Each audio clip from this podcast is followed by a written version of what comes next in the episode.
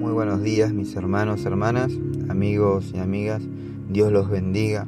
Dice la palabra de Dios que este es el día que ha hecho el Señor.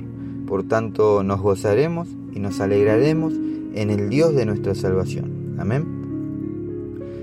En el libro de Hechos capítulo 2, versículos 46 y 47 dice la palabra de Dios. Todos los días se reunían en el templo y en los hogares. Compartían los alimentos con regocijo y sencillez de corazón y alababan a Dios. Todo el mundo eh, simpatizaba con ellos y todos los días el Señor añadía a la comunidad a los que habían de ser salvos. Amén. Hoy quería compartirles este pasaje de la Biblia, un pasaje que deberíamos poner sobre la mesa. El pasaje es corto y es sencillo. La Biblia dice que todos los días se reunían en el templo y en los hogares. Y nosotros a veces poniendo excusas cuando llega un domingo y debemos asistir a la iglesia, cuando debemos asistir a la casa de Dios. Dice la Biblia que lo hacían con regocijo y sencillez de corazón. Ellos se reunían alegres, sabiendo que era un tiempo de, eh, de intimidad, un tiempo en la presencia de Dios, un tiempo de alabanza a Dios. Qué lindo sería poder estar todos los días reunidos, sea en la, en la iglesia o sea en una casa, poder estar reunidos para compartir la palabra de Dios, para poder alabarlo, adorarlo y exaltar su nombre, al que es digno y al que es santo. Hoy en día cuando se organiza una reunión, y digo se organiza porque lleva tiempo coordinar que todos puedan asistir. Siempre hay alguien que tiene algo más importante que hacer. Y hay que ver quiénes pueden y quiénes quieren reunirse. Ahora, yo les pregunto, ¿qué es más importante que pasar tiempo en la presencia de Dios? ¿Qué es eso que le está robando el primer lugar a Dios en tu vida? ¿Por qué nos cuesta tanto ser fieles y obedientes a Dios? ¿Nunca se preguntaron por qué hay cosas que son más fáciles de hacer que otras?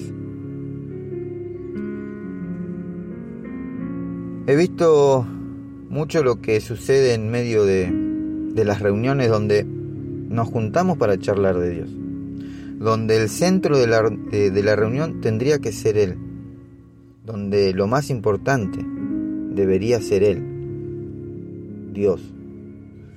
Muchas veces perdemos el enfoque y el tiempo criticando a las personas, hablando de política, poniendo el ojo en que el hermano esto, la hermana lo otro, y perdemos de vista el verdadero sentido del por qué nos reunimos del por qué estamos ahí. Les confieso que muchas veces me cuesta permanecer en reuniones así, donde el centro de la reunión es el mundo y no el reino de Dios. Y no digo que no podemos divertirnos o charlar de otras cosas. Solo digo que cuando le damos más importancia a las cosas del mundo y no a la palabra de Dios, estamos dejando en claro dónde está puesto nuestro corazón, cuáles son nuestros tesoros. En el libro de Mateo capítulo 6, versículo 21, la palabra de Dios dice, porque donde esté vuestro tesoro, allí estará también vuestro corazón. Hoy en las reuniones se habla de COVID, de política, de fútbol, de la violencia que se vive, se critica a uno y se critica a otro, sin darnos cuenta que Dios nos está mirando, está alrededor nuestro y se está preguntando, ¿y de mí? ¿Cuándo van a hablar? ¿Cuándo se van a acordar de mí? ¿Cuándo van a recordar todo lo que les dije y todo lo que les prometí? ¿Acaso ¿No se acuerdan que yo estoy con ellos y que no me apartaré de su lado? ¿Acaso ¿No les dije que confíen y tengan fe en mí? ¿Será que se están dejando influenciar con las cosas de este mundo? Recordad que estamos en este mundo, pero no pertenecemos a este mundo. Nuestro origen, nuestra herencia está en la eternidad, está al lado de Dios. Hagamos que el reino de Dios se manifiesta aquí en la tierra. Y para que eso suceda debemos vivir de manera agradable a los ojos de Dios, mostrando el amor de Dios en todo tiempo, en todo lugar, mostrando misericordia ante los demás, sin importar quién fuese la otra persona o qué te haya hecho. Porque es ahí donde reflejamos el amor de Dios. Es ahí donde reflejamos que Dios vive en nosotros. Hoy los invito a que en cada reunión busquen el momento, busquen el instante de glorificar a Dios. Busquen el momento de alabar el nombre de Dios. Oren al Padre y sean llenos del Espíritu Santo de Dios. Dios quiere glorificarse en sus vidas, pero debemos tener el corazón dispuesto y limpio de toda malicia. Amén.